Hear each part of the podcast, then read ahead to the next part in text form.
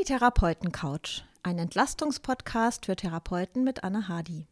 Das Thema heute ist die Ernährungsberatung. Ernährung ist eine der fünf Säulen der Heilung in der chinesischen Medizin. In den ersten Jahren meiner Praxis habe ich es in der Anamnese immer angesprochen, doch inzwischen spare ich es mir lieber für einen späteren Termin auf. Meiner Erfahrung nach ist das Thema für viele Patientinnen und Patienten emotional stark aufgeladen. Einige haben auch feste Überzeugungen von einer gesunden Ernährung, die nach der Diätetik der chinesischen Medizin eher als ungünstig bis schädlich angesehen werden. Deshalb frage ich heute meine Praxiskollegin Karin Sitte, wie wir Menschen am besten zu einer guten Ernährung beraten und motivieren können. Willkommen, Karin. Vielen Dank, Anne. Karin Sitte, stelle ich jetzt mal kurz vor, ist promovierte Erziehungswissenschaftlerin und war etwa die Hälfte ihres Berufslebens Mitarbeiterin in verschiedenen Einrichtungen der Erziehung und Bildung. 2001 machte sie dann eine Ausbildung in traditioneller chinesischer Medizin und Diätetik und arbeitet seither in freier Praxis in Heidelberg und in Frankfurt. Ich freue mich, dass wir diesen Podcast heute zusammen machen. Schön. Mhm. Wir haben schon öfter zusammen gegessen und uns dabei auch über Ernährung unterhalten. Dabei ist mir aufgefallen, dass für dich der Aspekt des Genusses und der Lebensfreude beim Essen wichtig ist. Mhm. Was sagst du Patienten, die befürchten, dass man beim Geschmack Abstriche machen muss, wenn es um Gesundheit geht? Also für mich wäre das etwa bei Vollkornreis und Nudeln oder bei Verzicht auf Zucker. Die wüsste ich zu trösten, in erster Linie damit, dass es in der chinesischen Diätetik keine Dogmen gibt, also keine Verbote. Zucker ist nicht ganz, ganz schlimm und auch Vollkorn ist nicht unbedingt begrüßenswert. Es kommt wirklich bei jedem einzelnen Nahrungsmittel drauf an, für wen, in welcher Verfassung welche Wirkung hat es und ist die in diesem Fall hilfreich? Das finde ich so erfreulich, dass man gänzlich ohne, ja, ohne Dogmen arbeiten kann. Gibt es denn aus deiner Sicht für einen gesunden Menschen überhaupt Ernährungssünden? Wir lernen ja in der Ausbildung immer, dass man bestimmte Essgewohnheiten, Zubereitungsarten und Lebensmittel vermeiden sollte. Was ist denn aus deiner Sicht wirklich wichtig und Woran sollten wir uns als Therapeutinnen der chinesischen Medizin selbst halten, um auch gegenüber unseren Patientinnen und Patienten glaubwürdig zu erscheinen? Also wichtig ist neben dem Was unbedingt das Wie. Ich rede wirklich sehr viel in meiner Beratung über zu hastiges Essen, zu wenig Kauen, Stress beim Essen, belastende Gespräche. Das wirkt sich alles summa summarum negativ auf den Stoffwechsel aus. Und da hilft uns die westliche Medizin, die uns sagt, dass in dem Moment, wo wir unter Stress stehen, der Atem flacher wird, der Muskeltonus angespannt, die Herzfrequenz steigt und das Signal an Magen und Darm heißt Tätigkeit einstellen, wir müssen fluchtbereit sein. Und das ist der Tod im Topf, könnte man sagen. Ich weiß aber, dass genau das vielen Menschen sehr schwer fällt. In Ruhe zu essen, belastende Gespräche auf später zu vertagen und vor allen Dingen auch einigermaßen gründlich zu kauen. Das ist, man kann es gar nicht genug betonen. Es rangiert wirklich vor dem, was ich esse, ist, wie ich esse, äh, bekömmlich oder unbekömmlich. Und was ist mit den Sachen wie Zubereitung in der Mikrowelle ist unerwünscht oder Tiefkühlkost ist nicht gut. Das ist auch eine Frage der Menge. Also ich würde sagen, bei Tiefkühlkost zum Beispiel Erbsen aus der Tiefkühltruhe ist okay. Aber jede Mahlzeit aus der Tiefkühlkost, also nur noch, es gibt ja solche Bofrost-Lieferanten und auch andere, das würde ich sagen, ist nicht förderlich, weil es relativ energiearm ist. Aber hier und da die Packung äh, zur Erleichterung des Kochens, das finde ich völlig vertretbar.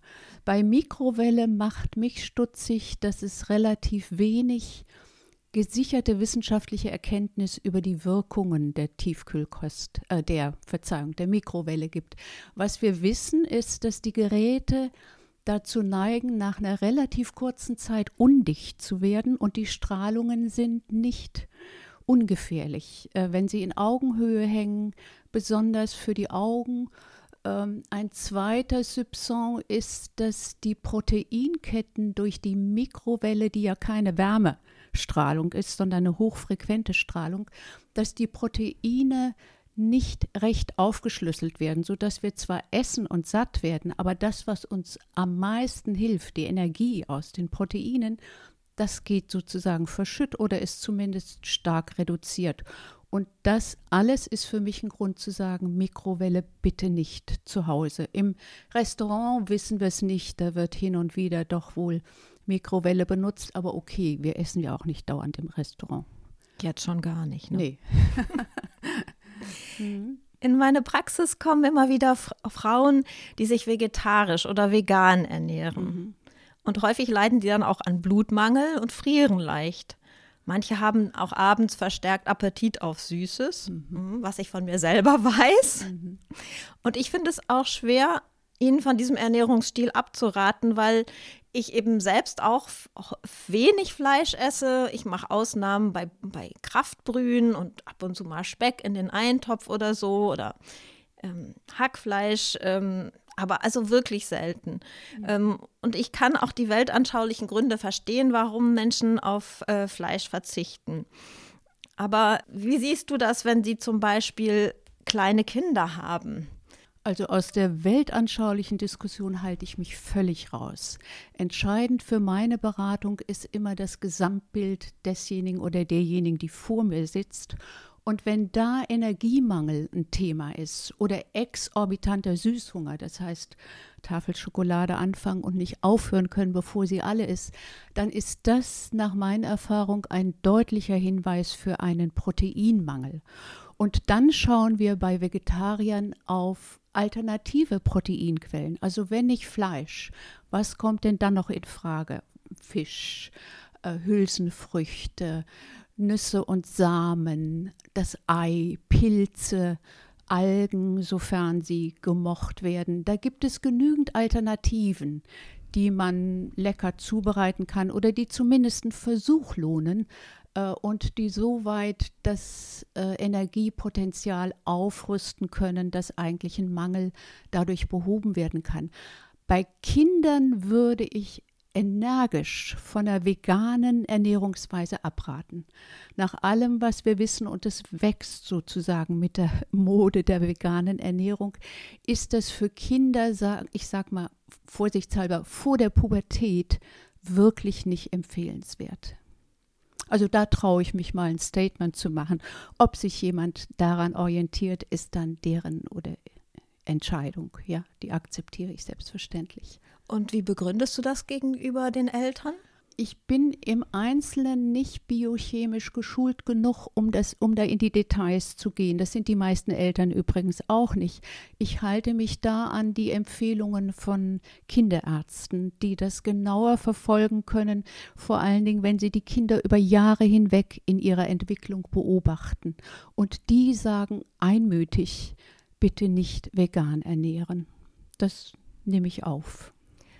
Wie stehst du denn zu Milchprodukten? Es wurde ja mal eine ganze Zeit lang gesagt, Milchprodukte ja. sind für Erwachsene überhaupt nicht mehr gut. Dann gibt es wieder Leute, die sagen, ja, das, das kommt aus der chinesischen Medizin, weil die mhm. Chinesen mhm. dieses Enzym nicht haben, um Laktose mhm. zu ver verdauen. Ich habe auch mal gelesen, dass die Milch schon existierte in manchen. Regionen Chinas und da mehr als Medizin ähm, gegeben wurde. Ähm, erzähl uns doch mal ein bisschen was dazu. Und geht es ja. da auch vor allen Dingen nur um Kuhmilch oder auch um Ziegen- oder Schafmilch? Um Kuhmilch geht es insofern häufig, als da die Unverträglichkeit sich häuft in unserer Kultur. Ähm, aber für Milch gilt dasselbe wie für Zucker. Es kommt darauf an, für wen, in welcher Menge, in welcher Qualität. Milch, das wissen wir, befeuchtet.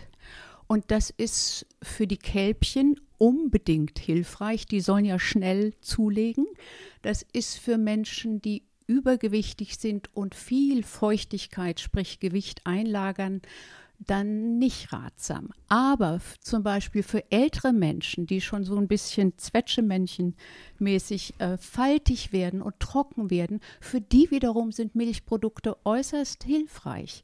Also da muss man abwägen, um wen geht es und wie ist das Erscheinungsbild. Wenn Kuhmilchunverträglichkeit vorliegt, ist oft Ziegenmilch, Hafermilch, Reismilch, Mandelmilch. Da ist das Angebot an Alternativen so groß, dass man eigentlich immer was findet, was schmackhaft und bekömmlich ist. Das ist nicht mehr das Problem heute. Also wenn wir jetzt mal nach der chinesischen Diagnostik gehen, würdest du es bei Yin-Mangel empfehlen? Zum Beispiel, ja. Bei Yin-Mangel, bei Zeichen von Trockenheit ist das durchaus hilfreich. Ja, kommen wir noch mal zu den Unverträglichkeiten. Mhm. Es kommen ja auch Menschen in die Praxis, die sagen uns schon ganz genau, ich habe eine Laktoseunverträglichkeit ja. und Histaminunverträglichkeit oder bestimmte Allergien, was sie vermuten, oder sie sagen einem, sie leiden an nervösem Magen oder Reizdarm. Mhm. Und für diese Menschen ist Essen ja oft auch mit Angst besetzt, weil, mhm. weil sie denken, wenn sie jetzt was essen, wird es ihnen wieder schlecht gehen und wissen gar nicht mehr, also was man überhaupt noch essen darf. Ähm, wie gehst du in so einem Fall vor? Also in der Regel kommen diese Kandidaten mit einem Testergebnis und das finde ich auch notwendig. Also nicht auf Verdacht oder auf habe ich gelesen, soll Unverträglichkeiten hin, sondern wirklich auf einen möglichst nicht zu äh, weit zurückliegenden Test hin kann man da eine fundierte Beratung machen. Und ich habe eigentlich noch keine Situation erlebt, in der, selbst wenn der, der Bogen zwei Seiten umfasste mit Unverträglichkeiten, in der wir nicht genügend Alternativen gefunden hätten, auch schmackhafte Alternativen und praktikable. Ich gebe ja neben Empfehlungen zu den Nahrungsmitteln immer auch Rezepte mit, sodass das Ganze Hand und Fuß hat und auch Vorschläge für die Mahlzeiten. Und dann können wir uns immer wieder nochmal verständigen, wenn das so Schritt für Schritt eingefädelt werden muss. Also darüber ist noch niemand bei mir in Verzweiflung geraten und ich selbst auch nicht, Gott sei Dank. Also ich erlebe das häufiger, dass Menschen in Eigendiagnose was festgestellt haben mhm. und dann sich fragen, ob sie jetzt nur noch Reis essen sollen und dann nach mhm. und nach wieder Sachen dazu, um festzustellen, was ihnen denn bekömmlich ist. Und wenn jemand mit so, so einem Verdacht den er selbst hat, kommt, würdest du erstmal sagen, sie sollen das vernünftig testen lassen ja. mit westlicher ja. ähm, medizinischer Diagnostik. Ja, häufig sind die eigenen Verdächte aus dubiosen Quellen sozusagen gespeist. Also ich finde da eine verlässliche Diagnose auch für die Klientin wirklich beruhigend. Wenn sich's bestätigt, okay, dann weiß man, auf welchem Boden man berechnet. Wenn sich's nicht bestätigt, dann müssen wir nach anderen Quellen für die ja, für die Unruhe oder die Unzufriedenheit oder für das Misstrauen suchen. Das mache ich dann allerdings in der Regel nicht, sondern wenn ich vermute, dass eine psychotherapeutische Problematik dahinter steht, dann frage ich schon mal nach, haben Sie schon mal dran gedacht, sich therapeutische Hilfe zu holen, wenn das Essen insgesamt sich zu so einem über, überdimensionalen Problem entwickelt hat, glaube ich, kann die Ursache ganz woanders liegen. Und da ermutige ich, aber ich unternehme selbst keine Schritte in die Richtung. Dafür bin ich nicht qualifiziert. Ja, zu den, der emotionalen Bedeutung des mhm. Essens wollte ich dir auch noch eine weitere Frage stellen. Denn Lebensmittel sind ja auch Genussmittel. Und wo ja. Genuss ist, ist auch immer die Gefahr von Sucht. Ja, Menschen essen aus Frustration, um sich zu belohnen oder auch um eine innere Leere zu füllen.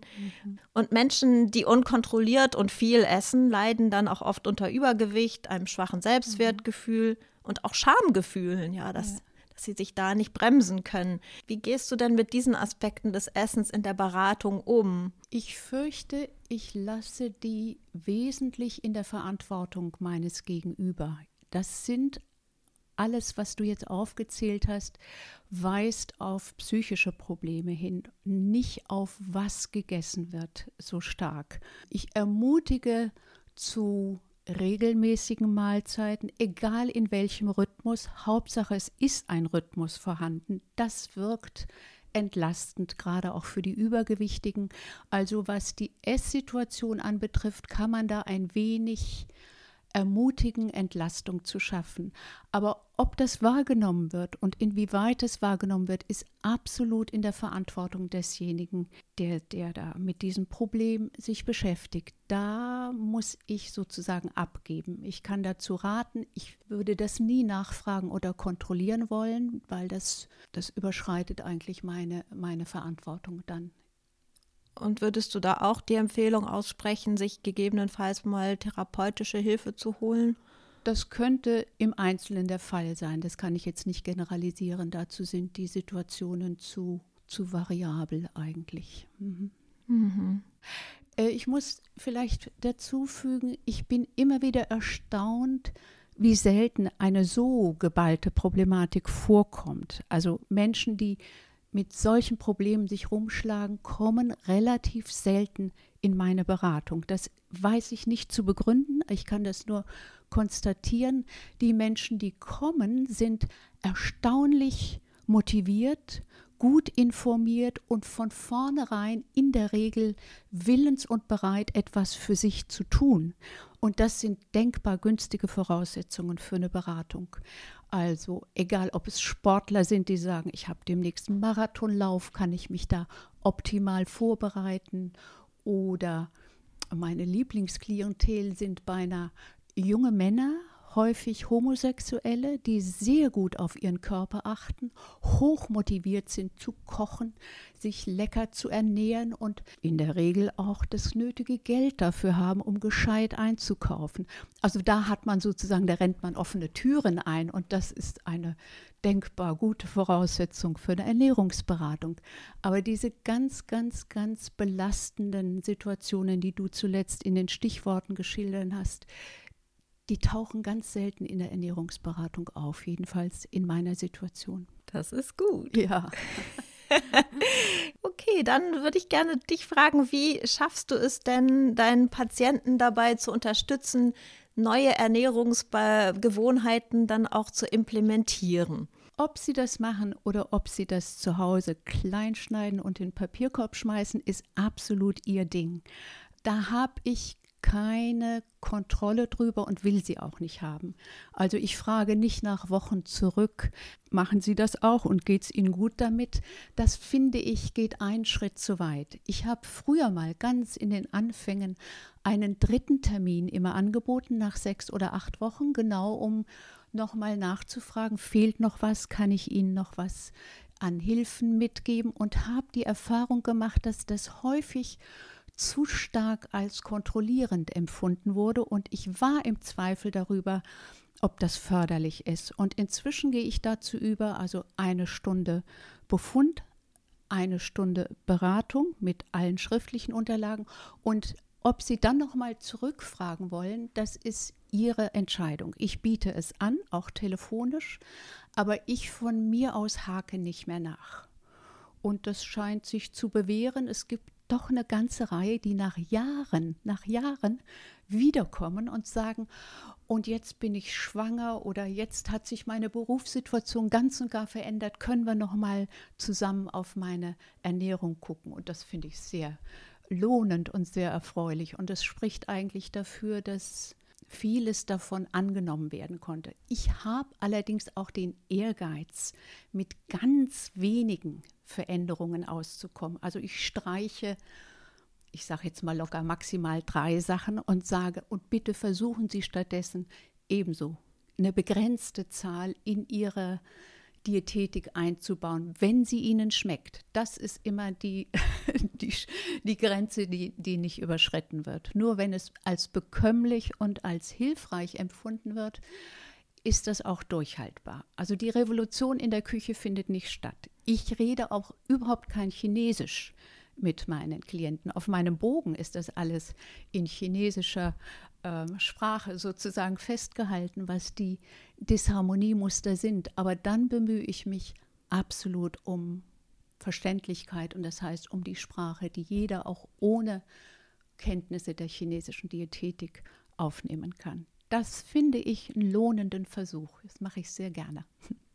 Aber du gehst ja auch auf die Kochkünste und Lebensumstände, ja. Lebensrhythmus. Ja. Ähm, ist derjenige in der Kantine? Auf diese Fragen ja. gehst du ja auch ein. Also das sag ich auf jeden Fall immer den Patienten, wenn ich sie motivieren möchte, zu dir zu gehen, äh, dass du das sehr auch äh, individuell nach Vorlieben machst. Also ich hatte mal eine Patientin, die hatte Vorlieben für die asiatische Küche, weil sie mal eine Zeit lang mhm. in, in China gelebt hatte, mhm. glaube ich. Und die war auch sehr glücklich, nachdem sie bei dir war. Mhm. Ja, das gehört unbedingt in die erste Befragung rein. Und zwar relativ am Anfang sogar frage ich nach dem typischen Frühstück, dem typischen Mittagessen, dem typischen Abendessen und lass mir das beschreiben und immer auch Kochen Sie selbst? Sind Sie auf Kantine angewiesen? Essen Sie im Stehen und im Gehen oder am, am Schreibtisch? Also diese ganz praktischen Dinge sind mir sehr wichtig, weil ich daran auch die Empfehlungen dann orientiere. Vor allen Dingen die Rezepte. Ähm, die müssen wirklich handhabbar sein, sonst könnten Sie auch sich ein Kochbuch kaufen, aber das wäre dann nicht maßgeschneidert auf die Person hin. Das lohnt unbedingt darauf, ganz stark Rücksicht zu nehmen. Und da gehe ich sehr weit. Ich gehe inzwischen von dem heiligen Gebot, dass das Frühstück unverzichtbar und warm zu sein habe, völlig runter, wenn ich merke, ich hatte gerade jetzt so eine Situation, dass jemand sagt, das bekommt mir über und überhaupt nicht. Also ich komme damit nicht klar, aber so gegen elf oder gegen Mittag, da ist mir wirklich nach was zu essen und das mache ich gerne. Da ist es mir wichtiger, dass eine Regelmäßigkeit und insgesamt eine vernünftige Versorgung zu beobachten und zu beschreiben ist. Aber ich bin da nicht mehr apodiktisch. In den Anfangen ist man das. Das Frühstück war für mich lange so ein Muss, so ein ganz fester Punkt da lernt man auch als Beratende sehr dazu und das ist, glaube ich, in Ordnung. Mhm. Also tatsächlich ist das Frühstück das Einzige, was ich meinen Patienten immer regelmäßig Aha. wärmstens empfehle. ja. Ich sage denen, es ist mir eigentlich egal, ob sie jetzt herzhaft oder süß essen, aber es sollte gekocht sein und mhm. die müssen es auch nicht warm kochen. Ich sage ihnen dann, und wenn sie, wenn sie morgens keine Zeit haben, bevor sie zur Arbeit gehen, dann soll mhm. sie sich in Glas mit Schraubdeckel tun und mhm bei der Arbeit in der Pause essen. Aber vielleicht liegt es auch daran, dass ich selber früher gar nicht gern gefrühstückt habe mhm. und ich merke, dass ich viel, viel mehr Energie habe, mhm. seitdem ich das mache. Mhm. Also ich habe das die Schraubdeckel-Variante auch äh, lange gemacht und jetzt muss ich mhm. das nicht mehr. Aber, ähm, aber es kommen ja auch Leute mit, ähm, mit der Vorstellung, dass Smoothies zum Frühstück äh, eine tolle Idee sind. Ne? Versuchst du ihnen das auszureden? Nicht generell. Das muss man immer vom Gesamtbild abhängig machen. Also wenn jemand zum Beispiel abends viel Alkohol getrunken hat und morgens eine Hitze zu bekämpfen hat, dann ist was Kühlendes durchaus hilfreich und das spüren sie auch und deswegen ist das in dem Fall dann okay. Aber ich ich habe eigentlich nicht den Eindruck, dass die Smoothies zum Frühstück so stark überhand nehmen, dass wir da jetzt dagegen angehen müssten. Ähm, es ist, wie gesagt, immer das Gesamtbild im Einzelfall entscheidend. Äh, keine Doktrin, auch nicht was Smoothies anbetrifft. Und das Abendessen? Also meine Beobachtung ist, dass viele Menschen das Abendessen zu ihrer Hauptmahlzeit machen. Ja weil sie dann einfach wirklich Ruhe haben ja. und ja. die Partner zusammen sind, die Kinder zu Hause sind und man das auch so als eine als eine Belohnung und Entspannung ja. sieht. Und jetzt wissen wir aber, laut Organuhr ist das Qi im Magen abends zwischen sieben und neun am schwächsten und man sollte abends mhm. nicht mehr so viel essen und auch möglichst nicht vor dem Schlafen gehen und so. Hm, was sagst du dann also, dazu? Also die, die Beobachtung mache ich auch. Das Abendessen ist in der Regel für die Berufstätigen die Mahlzeit. Und ich muss gestehen, da ist mir die Organuhr Schnurps. Wichtiger ist es, dass in Ruhe gegessen wird, dass zusammen gegessen wird und die Uhrzeit halte ich auch für sekundär. Also wir können den Alltag dieser Menschen, die vielleicht zusätzlich zum Beruf noch eine lange Heimfahrt haben. Das können wir nicht ändern. Da können wir uns den Mund fusselig reden. Sie müssen ihren Alltag bewältigen. Und wie gesagt, da ist die Ruhe, die Entspanntheit das Entscheidende. Ich schaue nicht auf die Uhr, aber ich versuche herauszufinden, ob ein Rhythmus entsteht, ob Pausen entstehen, die hinreichend Zeit geben für den Stoffwechsel und für die Verdauung. Auf den Aspekt mache ich gerne aufmerksam. Aber wie dieser Rhythmus aussieht, wie der sich gestaltet über die 24 Stunden, das finde ich, ist abhängig von der Alltagssituation. Ja, also wenn ich dir so zuhöre, heißt das, man muss, wenn man aus deiner Beratung kommt, kein schlechtes Gewissen haben, dass man gegen irgendeine Regel verstoßen hat und dass es einem jetzt schlecht bekommen würde. Nein, das schlechte Gewissen wäre schädlicher als alles andere. Das schlechte Gewissen belastet die Leber, jetzt mal chinesisch gesprochen, und das kann nicht hilfreich sein. Ich versuche, gutes Gewissen zu machen, zu entlasten, zu bekräftigen, was sie selber schon als, ach ja, das mache ich gerne, beschreiben. In die Richtung bestärke ich sehr gerne. Aber das schlechte Gewissen, das möchte ich gerne verbannen. Und wie ist es zum Beispiel mit sehr verführerischen Lebensmitteln, sagen wir mal eine Packung Chips, die man gern abends noch beim Film isst? Ähm, also für mich ist sowas zum Beispiel so verführerisch, dass ich es gar nicht erst kaufe. Und ja. ich merke auch, dass ich Bauchschmerzen bekomme, weil es schwer ist, das aufzuhören. Vor allen Dingen, wenn man nebenbei neben einem spannenden Film ist. ich kann mich an eine Dozentin erinnern in, in der Fortbildung, die sagte, mhm. ohne Schokolade wäre ihr Leben traurig. Und mhm. ähm, sie könnte eigentlich nur die Schokoladenkäufe rationieren. Mhm. Sagst du Leuten, sie sollen bestimmte Dinge nicht kaufen? Auch, also ich habe jetzt gerade von einer Patientin gehört, dass ihr Mann ein Tütenesser ist, womit mhm. sie meint, der isst am Abend locker mal eine ganze Packung Gummibärchen. Mhm. Ähm, was sagst du den Leuten dann?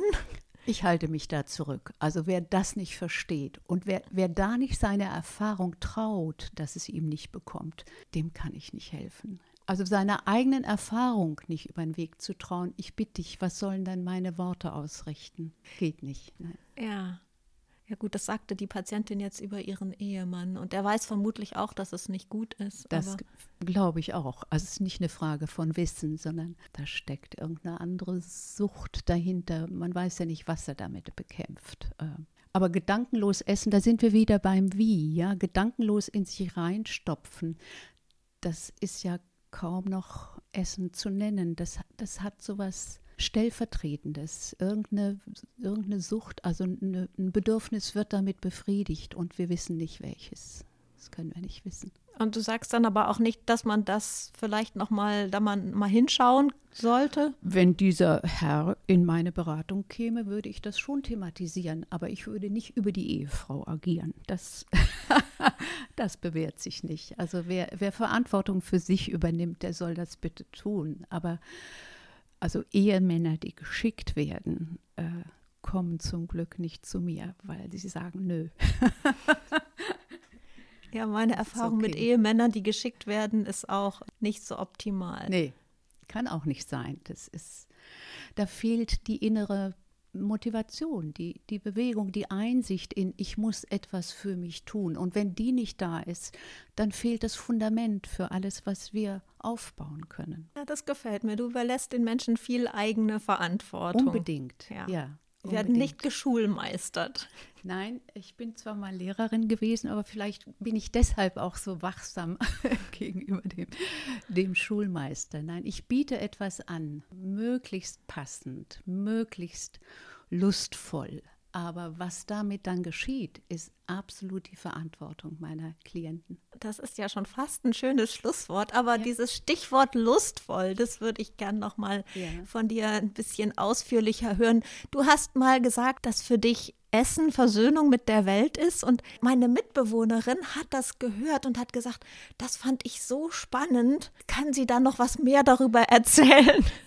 Braucht es darüber mehr? Also ich denke, Versöhnung mit der Welt, Versöhnung mit einem Tag, der vielleicht nicht so ganz gelungen war und dann ein leckeres Essen in einer netten Gesellschaft, in einer möglichst entspannten Atmosphäre. Also mehr an Freude und an Fröhlichkeit und an Gutem kann man sich doch gar nicht bescheren wechselseitig. Deswegen ist Essen in Gesellschaft, wenn sie angenehm ist, ein doppelter Genuss. Mhm. Ja, das kann ich bestätigen. Also mhm. meine schönsten Erinnerungen an Essen sind tatsächlich in Frankreich, in der Großfamilie. ja. wo es viele Gänge gab und immer nur ein bisschen, aber ja. auch viel Gesellschaft, Unterhaltung und, und ja, die Sippe ja. war zusammen. Das kann ich gut nachvollziehen. Ich finde, nach meinen spärlichen Beobachtungen, die Franzosen haben uns da was voraus. Zum Beispiel beim Thema Arbeitsessen. Das ist ja äh, durchaus verbreitet.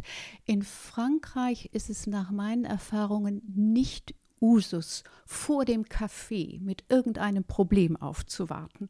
Man unterhält sich gepflegt, aber ganz sicher nicht über die Arbeit. Wohingegen ein deutsches Arbeitessen, die Kollegen haben noch nicht mal die Bestellung aufgegeben, schon legen sie los mit dem, was sie unbedingt miteinander bereden und loswerden wollen. Das ist eine veritable Unsitte und die ist nicht ausrottbar. Also dagegen kämpfen Götter selbst vergebens. Und deswegen sind Arbeitsessen eigentlich keine gute Erfindung, jedenfalls wenig bekömmlich und wenig erholsam man sollte sie meiden. Es gibt auch noch das Gegenteil davon. Ja. Das würde ich unbedingt gerne auch noch mit mhm. dir besprechen. Und zwar das Essen in Schweigen in den Klostergemeinschaften. Mhm. Wenn ich zu Exerzitien gehe, wird ja, also die, die ganze Zeit im Schweigen äh, verbracht. Und bei den Mahlzeiten muss ich sagen, finde ich es immer am schwersten, es hat mal eine Teilnehmerin aus dem Kurs gesagt, es schweigen sich alle an, wo es interessant war, dann zu hören von der Kursleiterin, dass ein interessantes Empfinden von ihr ist, weil es würden sich nicht alle anschweigen, aber vielleicht hat sie solche Erfahrungen mit ja. Schweigen gemacht. Wenn keiner spricht, dass es dann ja. was, was Negatives ist. Ich weiß auch die Begründung, dass man mhm. nämlich, wenn man die Nahrungsmittel zu sich nimmt und bewusst wahrnimmt, dass es eine Achtsamkeitsübung sein kann, dass man sich dadurch auch der Verbundenheit mit den Lebewesen und den Menschen äh, bewusst werden kann, die diese Nahrungsmittel zubereitet haben, die Natur, die es einem geschenkt hat, dass das viel Dankbarkeit hervorrufen kann. Aber ich muss sagen, für mich ist es auch, ja, vielleicht durch meine soziale Prägung, ja. ist es immer noch schwierig. Ja. Wie, wie das, empfindest du das? Das kann ich nachempfinden. Es gibt Schweigen und Schweigen. Also die Gesamtsituation, die Zusammensetzung der Gruppe, denke ich, entscheidet und die Vorerfahrung, die eigenen, entscheidet sehr darüber, ob man das als belastend oder als wohltuend empfindet. Und vielleicht wurde auch deshalb in den Klöstern ja häufig ein Vorleser eingespannt, der die Gedanken dann auf hoffentlich einen interessanten oder freundlichen oder besänftigenden Text gelenkt hat, sodass man nicht im eigenen Kopf Karussell fuhr, sondern jemandem lauschen konnte. Und das wieder in der Gruppe zu machen, das kann durchaus entspannend wirken. Aber die Erfahrungen mit Schweigen, wenn man es nicht gewohnt ist, die können sehr, sehr anstrengend sein. Ja.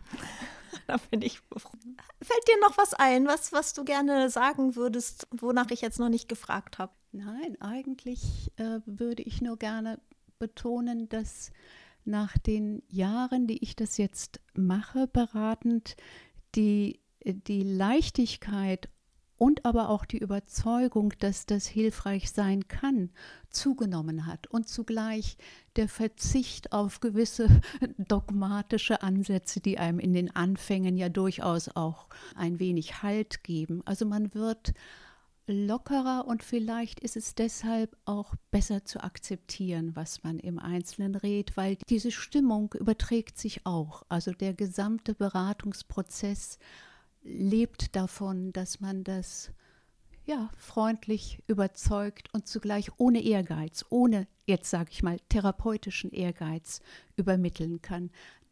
Das habe ich immer wieder den Eindruck, wird gerne wahrgenommen.